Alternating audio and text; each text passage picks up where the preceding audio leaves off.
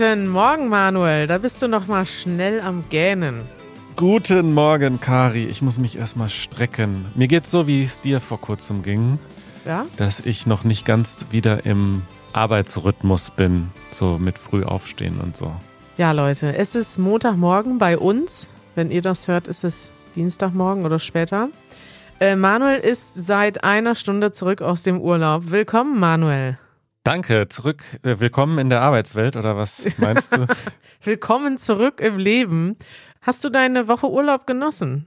Sehr. Habe ich später noch, kann ich später noch Anekdoten erzählen in einem anderen Segment. Wir haben uns gar nicht gehört. Ich habe dich fast ein bisschen vermisst, Manuel. Aber auch nur fast. Ja, weil, also ich meine. Ein typisch deutsches Kompliment. Fast habe ich dich vermisst. Na, ich meine, also ich will es ja jetzt auch nicht übertreiben und so. Also ich meine, zu deiner, äh, ähm, ich wollte, also. Ja. Weißt du, was ich meine? Ich hab, Nee. Wir haben ja auch zwischendurch mal, haben wir Kontakt gehabt letzte Woche? Wenig.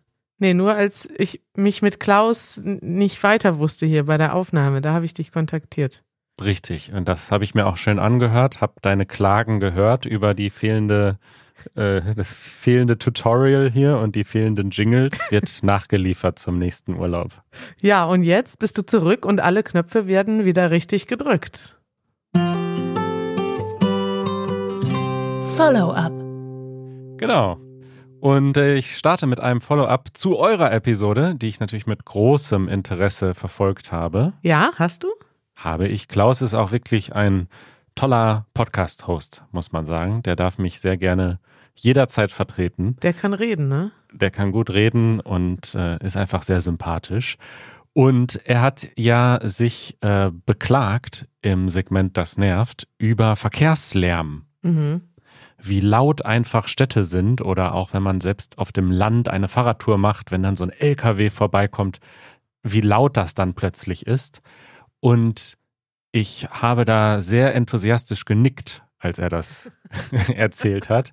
Denn ich finde auch, so Verkehrslärm, man weiß ja nie, wie die Zukunft so aussieht. Und es gibt ja große Debatten. Also ich bin zum Beispiel der Meinung, dass wir versuchen sollten, diesen Individualverkehr, also Autos generell, weitestgehend zu reduzieren in Städten. Es gibt andere Leute, die sagen, nein, Autos sind toll. Es wird auch in Zukunft Autos geben in Städten. Finde ich, sind beides realistische Szenarien. Aber wo sich, glaube ich, alle einig sind, dieser Lärm, diese Motoren, dieses das muss aufhören und das wird auch aufhören. Und ich Aber- glaube, in 20 Jahren wird man zurückschauen und irgendwelche Videos sehen, unsere Easy German Videos und sich denken, was war denn da bitte los? Das war ja unfassbar laut die ganze Zeit. Wie konnten die Leute das aushalten in diesen Städten? Ja, absolut. Äh, Und wird das nicht automatisch aufhören, dadurch, dass bald einfach nur noch Elektroautos Richtig. und Elektrotrams fahren? Die kriegen doch jetzt sogar schon künstlich. Also es gibt doch eine Vorschrift, dass die Elektroautos ein Geräusch machen müssen, weil die Leute so darauf getrimmt sind, Ja, nur auf, also nur noch auf Geräusche zu reagieren und ähm, gar nicht, also weißt ja, du, ja, das, es ist das ein Sicherheitsfeature, dass man das Auto hört, was Ja. einen von hinten überfahren will. Und so wird die Zukunft sein, Manuel. Das Ja. ist, Lärm wird nur noch ein Sicherheitsfeature sein. Man muss natürlich sagen, dass auch Elektroautos, wenn sie schnell fahren, noch viel Lärm machen, einfach durch die Reibung. Also man hört das ja auch auf der Auto. Die Autobahn ist wahnsinnig laut, nicht wegen der Motoren, sondern wegen der Reibung der Mhm. Reifen. Aber ähm, ja, diese Motoren so in Innenstädten ist einfach der Horror.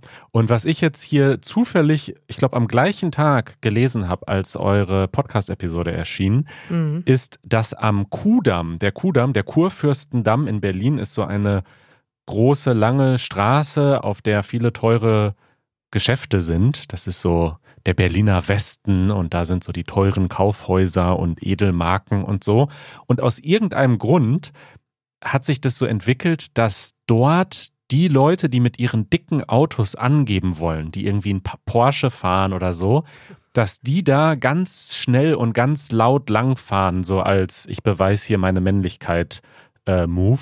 Ja, das ist eine Prestigestraße. Eine Prestigestraße, auf der viel Lärm gemacht wird von irgendwelchen Prollos. Und dort wird jetzt Prollo, was ist denn das?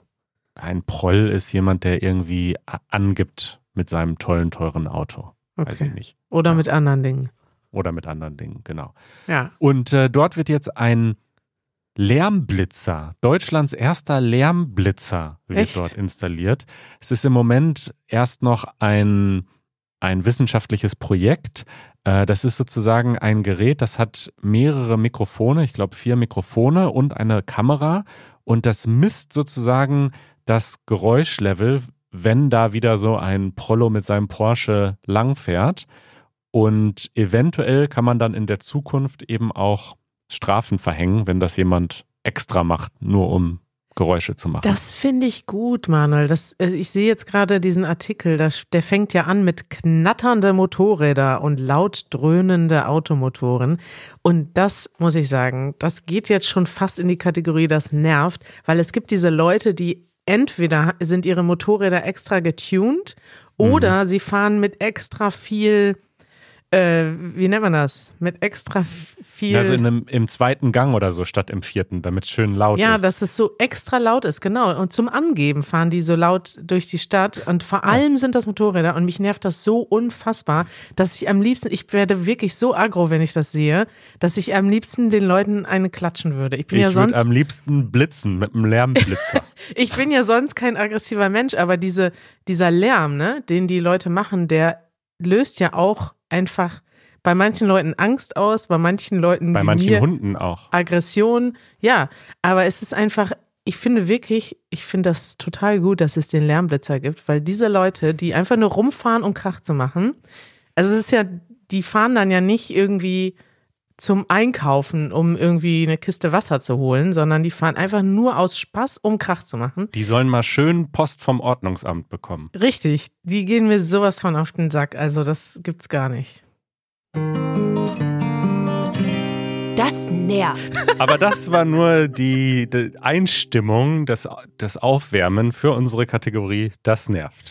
Ja, Manuel, wenn du jetzt hörst, was mich nervt im Vergleich ja. dazu, dann wird das eigentlich lächerlich sein. Ähm, mich nervt eine Fliege. Nur eine? Übrigens, mal ganz kurz, du hast hier in unseren Sendungsplan, hast du geschrieben, das nervt Fliegen und dann dieses Emoji von der Fliege. Ja. Und das habe ich noch nie gesehen. Das sieht, ich, das sieht ja so realistisch aus. Das ist ja so 3D-mäßig. Ich denke die ganze Zeit, da ist eine Fliege auf meinem Display. Das Wirklich? ist ja furchtbar, ja. Ja, könnt ihr euch mal merken, versucht mal das Emoji, das Fliegen-Emoji auf euren Bildschirm zu holen und dann denkt ihr, da sitzt eine Fliege. Manuel, kennst du das? Es ist Sommer. Du hast plötzlich Fliegen in der Wohnung und tagsüber nerven sie dich nicht, aber morgens, wenn du aufwachst, und ähm, du so aber nochmal einschlafen möchtest, du kennst das ja, bei mir dauert diese Phase ein bis zwei Stunden, wo ich mich gerne nochmal umdrehe und dann kommt die Fliege und landet auf deinem Gesicht. Also so weit kommt es bei mir gar nicht, da mich Fliegen auch tagsüber schon so sehr nerven, dass ich es auf gar keinen Fall akzeptieren würde, dass der Tag sich dem Ende neigt und eine Fliege noch in meiner Wohnung rumschwirrt. Echt? Außerdem. Was machst du dann? Tötest du Fliegen?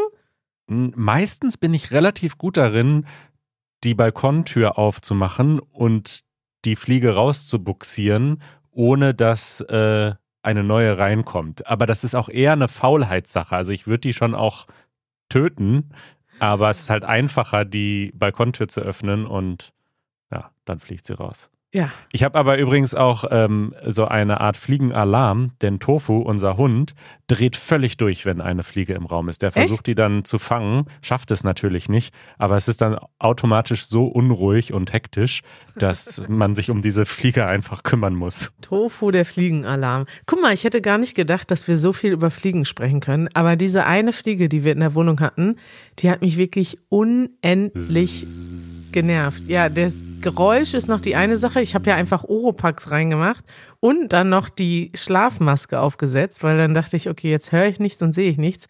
Aber dann kommt dieses dieses Tier und ich habe dann auch schon die Decke ganz über mir drüber, so dass eigentlich nur noch meine Nase rausguckt als möglicher Ort, wo die Fliege landen kann. Und wo landet die Fliege?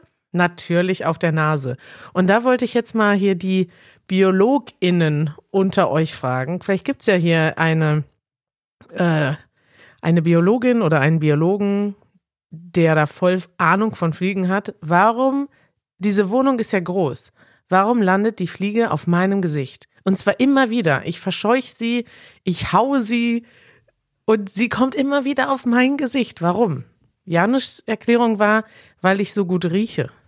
Mhm. Ich habe noch eine schwierige Entscheidung für dich. Wenn du jetzt den Morgen so verbringen müsstest mit einem Insekt in deinem Schlafzimmer und es Ja. ist entweder eine Fliege, die die ganze Zeit so summt und auf deinem Gesicht landet, Ja. oder es ist eine Mücke, die völlig geräuschlos ist, die nicht summt, die dich aber sticht. Mehrmals. Ja, dann natürlich die Fliege. Ist ja nicht schwierig. Das weiß ich nicht. Aber wahrscheinlich, ja, das Problem ist, dass man dann zu faul ist zum Aufstehen und es dauert ja auch, also weißt du, wenn ich aufstehe und die Fliege töte, bin ich bis dahin wach, weil das so anstrengend ist, diese Fliege ist zu super, wie ein Wecker. Das ist aber das Schlimme. Und jetzt kommt mein großes moralisches Dilemma, Manuel. Was ich dann gemacht habe, ich bin aufgestanden, habe meine Bettdecke genommen und habe mich ins Wohnzimmer gelegt. Und dann habe ich die Tür zum Schlafzimmer zugemacht und Janusz mit der Fliege allein gelassen. Guter Move, würde ich sagen. Kannst, dann habe ich aber moralische, ja, wie sagt man das? Ich habe ein schlechtes Gewissen gehabt und habe im Wohnzimmer gelegen und immer an Janusz mit der Fliege gedacht. und bin dann aber trotzdem wieder eingeschlafen und eine Stunde später bin ich wieder ins Schlafzimmer gekommen und dann sehe ich, wie Janusz schläft und auf ihm sitzt die Fliege. Hm. Und ihn hat das nicht gestört. Ähm, kannst du diesen, kannst du das nachvollziehen? Würdest du das auch machen oder findest du das gemein, dass sich Janusz mit der Fliege allein gelassen hat? Nö, ach, weiß ich nicht. Jeder muss ja das machen, was er muss, um schlafen zu können. Das ist schon in Ordnung, glaube ich. Schön. Können wir noch einen kurzen, spontanen Ausdruck der Woche unterbringen? Na klar. Ausdruck der Woche. Du hast eben einen interessanten Ausdruck benutzt, Manuel. Du hast gesagt, dass du versuchst, die Fliege rauszubuxieren. Mhm. Rausbuxieren. Was ist das denn für ein Verb? Buxieren. Ich schau mal, ob das überhaupt im Duden ist, dieses. Ich weiß gar nicht, wie das geschrieben wird. Ich hab's. Oh ja, mit B-U-G. Buxieren ist ein schwaches Verb und äh, das kommt aus der Seemannssprache, aus der Schifffahrt, denn ein, ein Schiff hat ja einen Bug. Und das Ah. Bug ist, glaube ich, die, äh, die Vorderseite, wenn ich richtig. Entweder die Vorderseite oder die Hinterseite. Ich glaube, es ist die Vorderseite. Und wenn man ein Schiff in den Hafen buxiert, dann schaut man eben, dass der das Bug, also die Vorderseite vom Schiff, da Der so in, Bug? also man parkt quasi ein. Wenn man ein Schiff einparkt im Hafen, dann äh, buxiert man es in den Hafen. Und das kann man aber umgangssprachlich auch benutzen, wenn man irgendetwas irgendwo hin oder irgendwo durch befördert bringt. Aber es ist halt nicht so einfach. Ja? Also ich muss irgendwie die, die Fliege aus dem Zimmer buxieren. Stimmt, hier steht bei Victionary steht ähm, umgangssprachlich mit Mühe an einen anderen Ort bringen. Mhm. Das ist richtig. Und man sieht dort auch ein Bild, der Frachter wird aus dem Hafen buxiert. Da sieht man also so einen kleinen, äh, wie heißen denn diese Boote? Ein Schlepper, ne? Ein Boot schleppt Mhm. ein riesiges Boot. Und das ist lustig, weil wenn man das jetzt vergleicht mit der kleine Schlepper bringt den riesigen Frachter aus dem Hafen, im Vergleich zu Manuel versucht eine Fliege, eine winzige Fliege aus dem aus der Wohnung zu buxieren, dann ähm, ist das irgendwie lustig, weil auf den ersten Blick passt das Verb nicht, ne? Stimmt, aber hat sich so eingebürgert. Richtig. Guck mal, da haben wir wieder beide was gelernt, denn ich wusste auch nicht, dass Buxieren von dem Schiffsbug kommt. Das ist schön. So, Kari, ich möchte dir äh, erzählen, was ich in meinem Urlaub gemacht habe. Unbedingt. Ich war auf mehreren Konzerten Mhm. und zwar auf zwei Open-Air-Konzerten. Es war ja eine sehr sonnige und schöne Woche und man muss wirklich sagen, der Sommer in Berlin ist schön. Im Winter ist es kalt und grau, aber im Sommer, in diesen sonnigen Wochen, wenn man dann noch auf so Open-Air-Konzerten ist, ach, das ist einfach wunderschön. Das, das ist einfach schön. Ich, äh, es gibt noch, kennst du die Parkbühne Wuhlheide? Ja, ich war da aber noch nie selber auf einem Konzert. Hm. Ja, das ist sehr, sehr schön dort. Ähm, und Das da ist bei war, Köpenick, ne? Im Südwesten. Genau. Und dort war ich auf äh, einem der beiden Konzerte. Das andere Konzert war in der Waldbühne. Das haben wir aber erstmal verwechselt und sind zur Parkbühne Wuhlheide gefahren. Jetzt habe ich sie selber verwechselt. Warte mal, jetzt gucke ich erstmal nach. Es, die sind ist. nämlich extrem verwechslungsgefährdet. Die sehen nämlich auch extrem ähnlich aus. Die haben beide so ein geschwungenes Dach und äh, ja, Ach, beide die- sind in einem Wald. Okay, die Waldbühne ist im Westen in Spandau. Und Mhm. die Wuhlheide ist im ist bei Köpenick, aber das ist im Osten. Das habe ich ja, gerade genau. Falsch gesagt. Ja. Genau. Naja, wie dem auch sei, jedenfalls zwei schöne Open-Air-Konzerte. Das erste von ähm, Kings of Leon und als Vorband Giant Rooks, eine junge deutsche Band, die aber englischsprachige Musik macht und sogar schon durch die USA tourt und so. Das war Mhm. sehr schön. Und das zweite Konzert war von Danger Dan, von Mhm. dem ich großer Fan bin, habe ich hier auch schon mal äh, sein Pianoalbum empfohlen und der hat seinen 40. Geburtstag gefeiert und hatte wirklich unglaublich viele andere deutsche Künstler mit im Gepäck, die dann für ihn quasi gespielt haben. Der Sänger von den Prinzen war da und hat mein Fahrrad gespielt von den Prinzen. Mhm. Dann war die ganze Antilopen-Gang dabei, die, die Band von Danger Dan. Äh, Fettes Brot war da und hat Jein Echt? gespielt, live. Das gibt's ja nicht. Das war natürlich das absolute Highlight für mich. die ganze Band. Die ganze Band war da, obwohl sie eigentlich gar nicht mehr selbst Live-Auftritte machen. Sie haben ja schon ihr Abschieds Abschlusskonzert gespielt. Ja, so geht das jetzt weiter. Die touren nur noch durch die besten Konzerte der Republik Genau. und treten dann so einmal auf oder so beim Hurricane Festival, so als letzter Act am Sonntagabend noch, kommt nochmal ja. Einmal das Lied. Das Lied bringt die Menge zum Kochen, ich sag's dir. Ja. Und äh, eine Band, die ich dort entdeckt habe, die ich gar nicht so auf dem Schirm hatte, äh, die ich aber wirklich dann gerade live, also das hat richtig reingeknallt, das hatte richtig Power. Äh, ist, Reingeknallt. ja, das äh, war Großstadtgeflüster. Mhm. Kennst du die? Nee, kenne ich nicht. Das ist eine deutsche Punkband im weitesten Sinne, also äh, oder eigentlich Hip-Hop, aber es wurde heftig gepokt, kann man sagen. Du hörst Hip-Hop, Manuel? Ja, jetzt dann seit neuestem höre ich dann Deutsch. Es gibt ja solchen und solchen Deutsch-Rap und ich würde sagen, die, die da jetzt waren auf diesem Konzert, das ist so mein, mein Geschmack. Das ist jetzt nicht so dieser deutsche Gangster-Rap. Das sind eben nicht die Leute, die auf dem Kudamm mit ihrem Porsche fahren, sondern das sind irgendwie so normale Leute, die halt rappen. Deut deutscher Gangster-Rap. Gleich Leute, die auf dem Kudamm mit dem Porsche fahren. Ja, ich glaube, die hängen wirklich so ein bisschen zusammen, diese Szenen, oder? Weiß ich nicht. Es, es gibt ja auch unterschiedliche Szenen. Ne? Es gibt Rap, es gibt Autotuning, Äh, es gibt Leute, die schnell mal mit dem Porsche beim Gucci-Store vorfahren. Aber klar, es gibt da eine gewisse Schnittmenge zwischen genau. Gangster-Rap, Gucci und teuren Autos, ja. Ja, also Großstadtgeflüster verlinke ich mal in den Shownotes. Fand ich äh, Die sind nicht so. Die fahren nicht Porsche und Kann ich mir kaum Gucci. vorstellen. Kann ich Nee. mir kaum vorstellen. Ja. Gut. Auch eine weibliche äh, Sängerin, also Frontfrau, gibt es auch nicht so oft. Schön.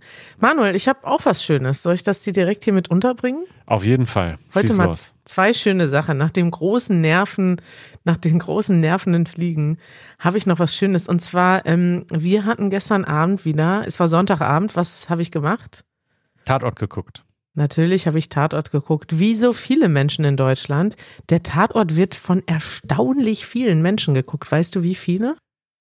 Nee, aber ich kann ja mal raten, 80 Millionen Leute, 82 Millionen Leute in Deutschland, davon vielleicht 60 Millionen erwachsen, davon würde ich sagen, guckt ein Drittel Fernsehen oder so, dann wären das so äh, 20.000, davon guckt, ich sag mal so 5 Millionen. Gar nicht schlecht. Nee, ist zu viel. Ist zu viel, sagst du? Ja, irgendwie 5 Millionen ist immer noch sehr, sehr viele Menschen. sind sehr, sehr viele Menschen. Tatsächlich gucken durchschnittlich acht Millionen Menschen den Tatort jeden Wow. Sonntag. Und bei Spitzenzahlen, glaube ich, sind es sogar 13 Millionen. Das wow. ist einfach unfassbar viel dafür, dass der Tatort ja, ganz schön also- schlecht ist meistens. Ich muss sagen, die letzten Tatorte und äh, die Menschen in meinem kleinen, aber feinen Tatortclub stimmen mir da wahrscheinlich zu, denn wir bewerten auch jede Woche den Tatort. Warte mal, jetzt erklär noch mal kurz, was der Tatort ist, für die, Das- die das noch nie gehört haben. Also der Tatort ist eine Fernsehserie. Es ist aber so, dass, also es gibt wiederkehrende Charaktere, es gibt allerdings ähm, keine fortlaufende Handlung, sondern jedes, jeder, es, jeder Film ist quasi ein Film an sich, den man alleine gucken kann. Es So ist wie bei Black Mirror im Grunde. Es ist eine Serie, Ja. aber jede Episode steht alleine. Richtig, es sind immer Kriminalfälle. Manchmal ist es brutal, manchmal ist es eher lustig. Es gibt einige Tatort, Tatorte und das ist das Besondere. Es gibt Tatort-Teams in Mhm. verschiedenen Städten. Es gibt zum Beispiel einen Berlin-Tatort, es gibt einen Münster-Tatort aus unserer Heimatstadt, es gibt einen Köln-Tatort, es gibt auch einen Wien-Tatort, es gibt auch einen Zürich-Tatort. Es ist auch grenzüberschreitend, Manuel. Ich, wir gucken auch Tatorte aus Österreich und der Schweiz. Und das ist schön, weil irgendwie sieht man immer was Lokales. Es geht auch um lokale Themen manchmal. Mhm. Also im Hamburg-Tatort gibt es dann vielleicht zum Beispiel Verbrechen. Ist jemand ins Wasser gefallen? ja, genau. Oder geschubst worden, man weiß es nicht so genau. Ja, oder ist es irgendein, keine Ahnung, im Container ist irgendwie was Illegales angekommen und dann wurde jemand ermordet oder sowas. Mhm. Und ähm, also man kann so ein bisschen Deutschland kennenlernen. Es ist immer also irgendein Verbrechen. Und ähm, das Schöne ist, diese Teams, die sind fortlaufend. Es kommt dann zum Beispiel dreimal im Jahr Team München und die haben dann vielleicht eine Geschichte, die weiterläuft. Also man, dann muss man wirklich alle Tatorte gucken, damit man diese Geschichten mitbekommt. Meistens wird es aber so erklärt, dass man es auch also mehr oder weniger von alleine versteht. Und wir haben in unserer Discord-Gruppe einen kleinen Tatort-Club.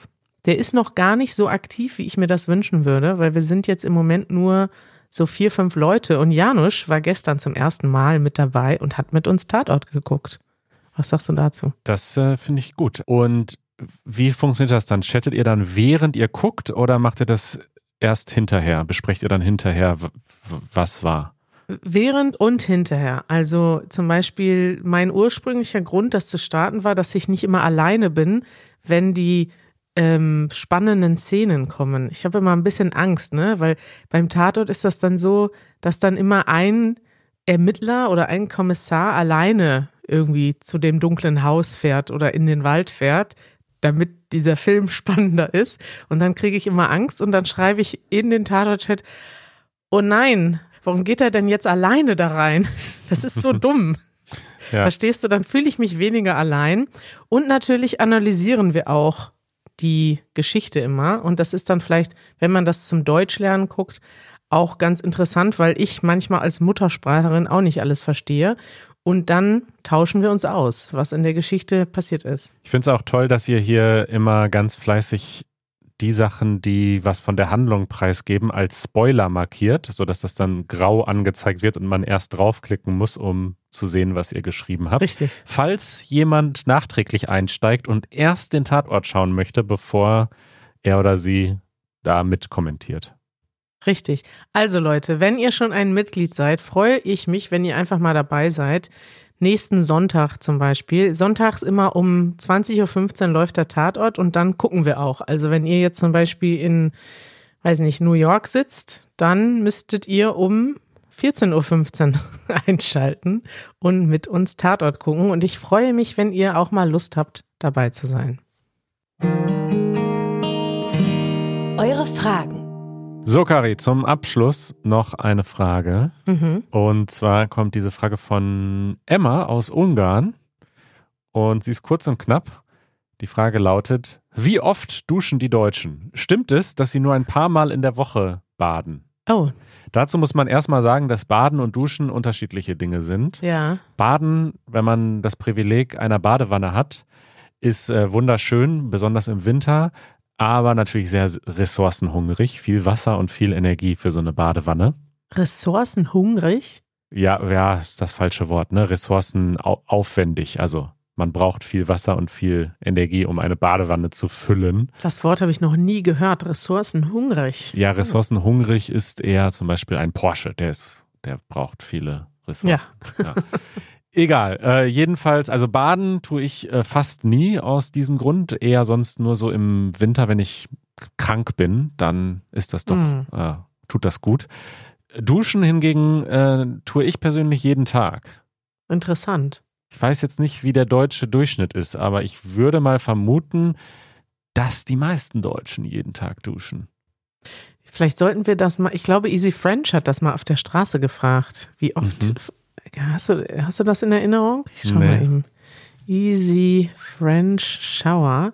Also ich würde nie auf die Idee kommen, das von alleine zu fragen. Doch, es gibt ein, ein Video, Do French People Shower, hat 500.000 Views. Also offensichtlich könnte man das auch mal in Deutschland machen mit der Frage, duschen Deutsche? Wahrscheinlich ist das sogar interessant, weil ich weiß auf jeden Fall, dass es auch Leute gibt, die nicht jeden Tag duschen.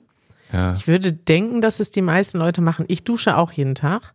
Ich weiß, dass Janusz manchmal nicht jeden Tag duscht, was ja eigentlich auch gesünder ist, ne? Wenn man nicht jeden Tag duscht, Manuel. Ja, das Wasser, ja, für die Haut ist es nicht gut, immer dieses besonders heiße oder warme Wasser, das stimmt schon. Mhm. Aber ich finde es doch interessant, also es scheint sich doch im Ausland dieses Gerücht zu halten oder dieses Vorurteil. Und ich glaube, das ist spezifisch Frankreich und Deutschland, wo die Menschen denken, irgendwie, wir würden uns vielleicht nicht so sehr um unsere Hygiene kümmern. Ja, das ist aber auch so, dass man in einigen Ländern, und das hat auch was mit dem Wetter zu tun. Ich hatte diese Diskussion schon mehrmals mit Menschen aus Brasilien, die Ja. tatsächlich nach Deutschland kommen und sagen, "Ugh, die Deutschen duschen gar nicht. Aber in Aha. Brasilien ist es ja teilweise auch so heiß, dass es gerechtfertigt ist, dass man zwei oder dreimal am Tag duscht. Und ich würde mal sagen, wenn man jetzt in Deutschland 35 Grad hat, dann duschen Leute auch öfters oder erst recht, wenn man dann zum Beispiel Sport macht oder so. Also das passiert ja auch, ne? Ja. Ich habe das mal nachgeguckt, wie oft duschen Deutsche im Durchschnitt. 40 Prozent der Deutschen duschen einmal täglich und 23 Prozent sogar zweimal pro Tag. Hm, dann bleiben noch ungefähr 40 Prozent, 38 Prozent, Ja. die äh, Dreimal am Tag duschen. dann weniger wahrscheinlich duschen. Weniger wahrscheinlich duschen. Ist interessant, ne? Ja. Vielleicht muss man da doch mal eine Umfrage auf der Straße machen. Ich Hm. habe da noch nie so drüber nachgedacht, ehrlich gesagt. Ja, Körperpflege gibt's ja auch einen Statistikreport auf der Statistikplattform, auf der ich gerne surfe. Kalt duschen, das trauen sich nur drei Prozent, Manuel. Drei Prozent Duschst du immer noch kalt? am Ende, klar. Also nicht die ganze Zeit, aber die letzten paar Minuten auf jeden Fall. Das machen nur Hm. drei Prozent. Das finde ich Ja. aber eine Enttäuschung. Ja, wieso? Wer duscht denn kalt? Das ist doch brutal. Ja, Emma, ich hoffe, wir haben deine Frage beantwortet. Also die meisten Deutschen duschen ein bis zweimal täglich und einige auch ein bisschen seltener. Ja, interessant. Aber der Wasserverbrauch ist auch wichtig, ne? Da Das steht, stimmt. ein Sparduschkopf macht einen riesen Unterschied. Das stimmt. Da gab es auch in der Stiftung Warentest gerade einen großen Test. Wenn man Wasser und vor allen Dingen Gas sparen will zur Erwärmung des Wassers, kann man sich einen Sparduschkopf zulegen. Ja. Spezielle Körperstellen wie die Achseln oder den Intimbereich sollte man täglich mit dem Waschlappen reinigen, steht hier. Nur so zur Info. Na, falls du nicht duscht. Ja, Das war doch wieder äh, ein äh, interessantes Potpüree, wie du so gerne sagst, an Themen, die wir hier heute hatten. Ich freue mich. gute Mischung, oder? Äh, ja, ich freue mich wieder dabei zu sein. Ich mich auch, Manu. Und äh, Samstag geht's schon weiter hier. ja, ne? Bis bald. Ich freue mich äh, auf die nächsten Geschichten mit dir. Bis bald. Ciao. Ciao.